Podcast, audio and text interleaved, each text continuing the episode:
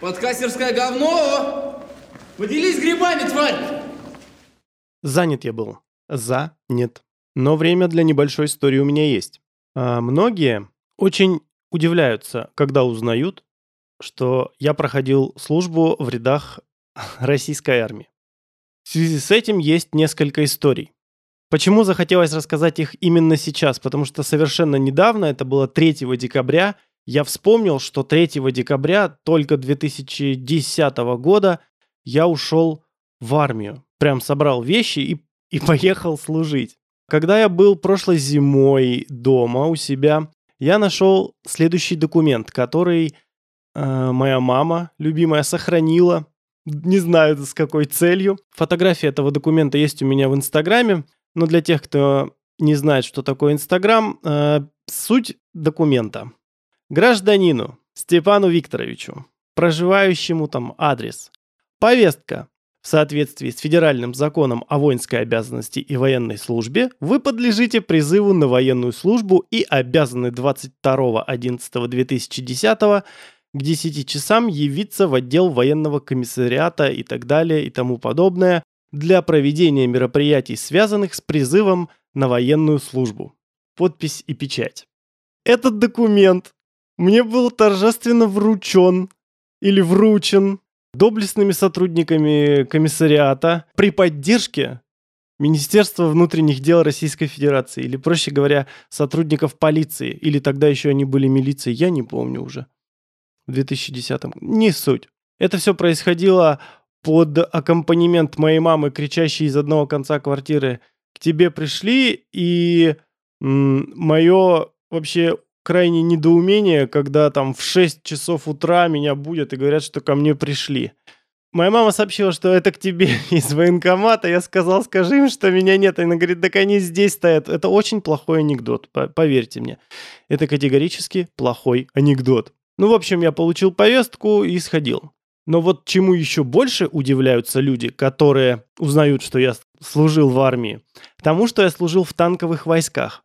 О том, как я в них попал и что вообще меня там ожидало, я могу рассказать в другом выпуске. А сегодня расскажу именно об одном из аспектов подготовки танкистов при проведении в экстремальных ситуациях. Проще говоря, я сейчас расскажу вам, как я тренировался для того, чтобы находиться под водой в противогазе.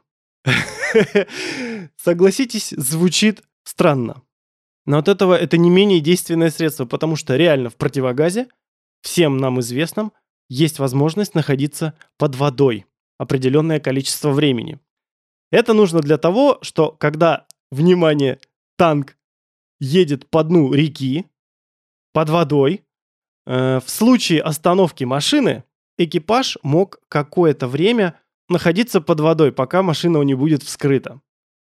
Историю о том, как я так делал, точнее, как я плавал на танке, я могу рассказать в следующем выпуске э, вот этом моем. Надеюсь, он будет очень скоро, если вы сильно попросите. Эту историю я расскажу в следующем выпуске.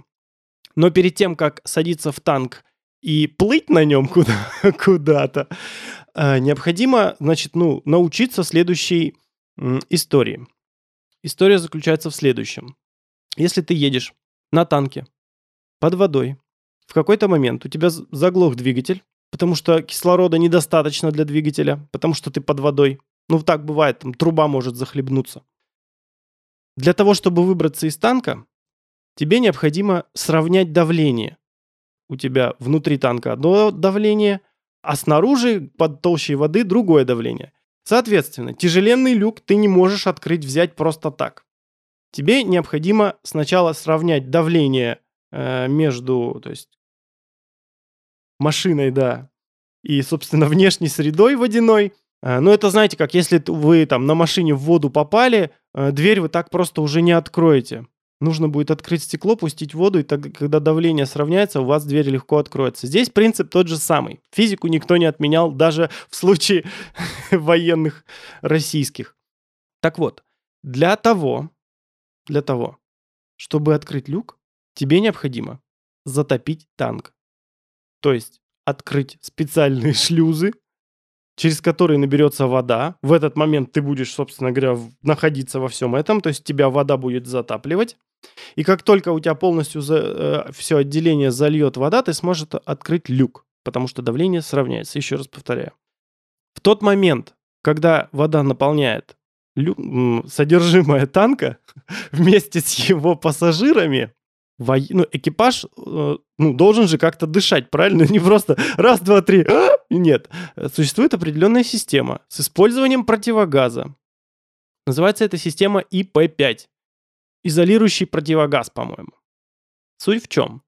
Э, Это такое устройство, состоящее из противогаза, которое надевается на, на голову испытуемого. В нашем случае выступает ваш доблестный слуга. Но к этому противогазу еще приделаны трубки, через которые поступает кислород. Кислород же этот берется из, так, из надувного круга такого, который надевается на испытуемого. В этом круге содержится кислород, который вы туда предварительно должны выдохнуть.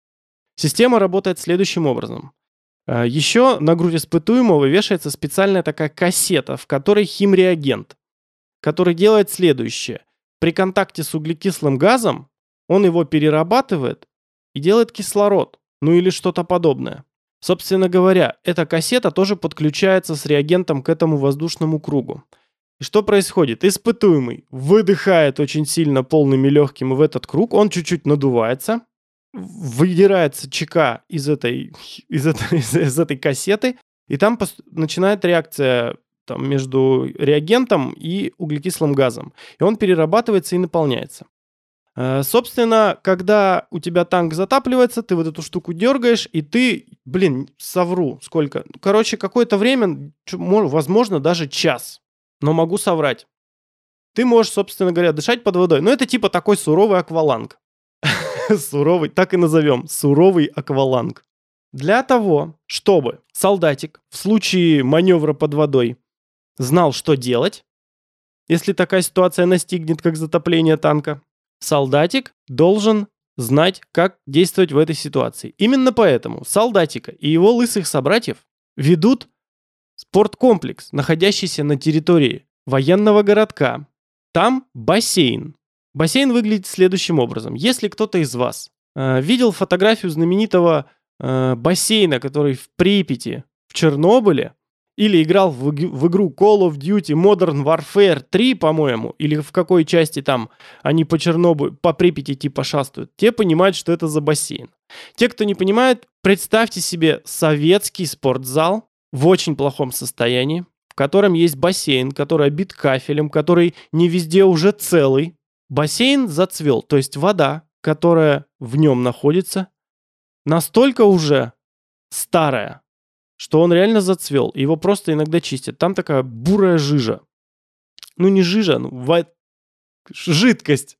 Водой это сложно назвать. Так вот, что происходит далее? На солдатика надевают этот ИП-5. Солдатик при этом в резиновых шлепках, в трусах, все. зачем ему больше? Он, он же под воду погружается. И что происходит далее? Солдатик спускается в бассейн на дно, и ему нужно э, просто потренироваться, подышать. То есть ему эту чеку выдергивают, там ре- реакция начинается, то есть он полностью дышит через этот. И ему нужно преодолеть психологический барьер нахождения под водой, потому что иногда начинают люди паниковать, когда вот так вот просто погружаются под воду, и они могут дышать, они не могут сориентироваться. Такое есть. Поэтому нужно преодолеть психологический барьер, ну и просто потренироваться находиться в этом во всем в воде. Как это будет, чтобы привыкнуть. Короче, задача в следующем. Солдатика с одного бортика спускают в бассейн с этим надутым кругом на шее, в противогазе в этом, он дышит через него. Его спускают в воду, он погружается полностью, и ему нужно вдоль бортика обойти весь периметр бассейна. Но вот не задача. Так как круг с кислородом, солдатик начинает всплывать вместе с этим кругом. Эксперимент на грани срыва. Но есть замечательная смекалка военная, которая сопровождает в дорогу на дно солдатика вместе с гирей, 12-килограммовой, которая, знаете, самая настоящая классическая гиря. Солдатик ее держит ручками попеременно, желательно при ходе движения по этому бортику, ну там, задевая стенку этого бортика рукой и идя вдоль него. Он должен другой рукой эту гантельку, точнее гирю, не, не гантелю, а гирю, прошу прощения, гирю. Он должен держать ее строго между ног, тогда у него будет более-менее равновесие, и он, его, одна сторона не начнет всплывать. Но ты же говорил о том, что там очень бурая вода, и мутная, и такая жижа. Как же солдатик что-то увидит в противогаз? Никак, отвечу я. Никак. Именно поэтому старшие офицеры придумали систему контроля, пульт управления солдатиком под водой. Но так как у нас в стране не все слишком технологичное, в том числе и не всегда армия, то и помните такие на пульте управления были машинки, только пульт управления был не радио, а на проводе. Это очень высаживало, когда тебе нужно бегать за этой машинкой, потому что пульт, соответственно, э, провод на пульте короткий. Так вот, доблестные офицеры придумали систему удаленного управления солдатиком под водой. Заключалась она в том, что с помощью обычной бельевой веревки к поясу солдатика, его обвязывают, короче, просто по пояс этой веревочкой, э, офицер идет, держа эту веревку и идет за солдатиком вдоль, вдоль бортика сверху, над водой. И таким образом контролирует действия солдатика, иногда давая ему недвусмысленные команды, знаешь, как на поводке. Просто подергивая, если что-то вдруг не так. Ну и так контролируют, чтобы он не утоп на всякий случай. Они переживают за солдат. Это правда, они очень переживают. И таким макаром нужно спуститься с гирей в резиновых солдатских шлепках, в трусах, в противогазе, с этим резиновым кольцом на шее, надутым, по мутной жиже вдоль бортика. Согласитесь, условия не самые располагающие, но это же армия, поэтому тут пришлось отбросить все сомнения и совершить это. Те, кто служил в армии, наверняка должны понять меня. Потому что в армии периодически посещает такая мысль. Почему я? Блять, ну почему я? Ну вот нехорошие слова придется ставить. Ладно, иногда посещает вопрос. Ну почему я? Так вот, это почему я случилось со мной. Короче говоря, перед тем, как я должен был погружаться, передо мной тот же самый подвиг танкиста должен был совершить другой солдатик. Его снарядили и отправили. В этом хитром противогазе ИП-5 есть одно удивительное по своей инженерной мысли решение. Возможно, оно было случайным. Когда у тебя в противогазе кислорода излишки, он начинает сам стравливаться. Стравливается он за счет того, что в той области, где вот эта резина противогаза у вас маска прилегает к шее, Кислород у вас выходит через вот так, через шею и из-под этого. Это нормально. Кислород выходит, вода не поступает, потому что это происходит таким всем солдатикам перед тем, как они погружаются, говорят, смотри, если вдруг у тебя будет избыток кислорода, у тебя начнет булькать. Не параной, все нормально, пусть булькает. Так и должно быть, это так и работает. Все норм. Это говорят солдатику, заряжают его гирей, спускают, привязывают веревкой – Погнали. Так вот, этот солдатик на середине, на самой середине пути понимает, что у него начинает булькать противогаз, забывает про все инструкции, которые до этого 5 минут назад ему говорили, паникует, бросает гирю и всплывает, короче. Окей. А гири всего две, а человек 20 или около того. Что же мы делаем? Мы отправляем Степана на поиски второй гири. Но уже с одной гири в руках. Он совершает подвиг, а, а еще, помимо вместе с этим подвигом, он параллельно должен прихватить вторую гирю на середине пути, так сказать, помочь боевому товарищу обрести вновь его орудие. Орудие его погружения. Потому что никто другой больше не полезет в эту жижу. А тебе как бы так и так надо идти. Короче, я снаряжаюсь, спускаюсь, Точнее, сначала меня привязывают, я спускаюсь, дают мне сверху гирю. Все, я уже дышу нормально.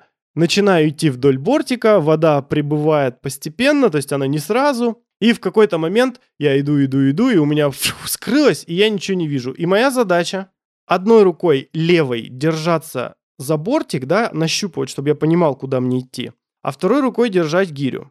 Все это по скользкому от ила уже кафелю бассейна в резиновых тапочках.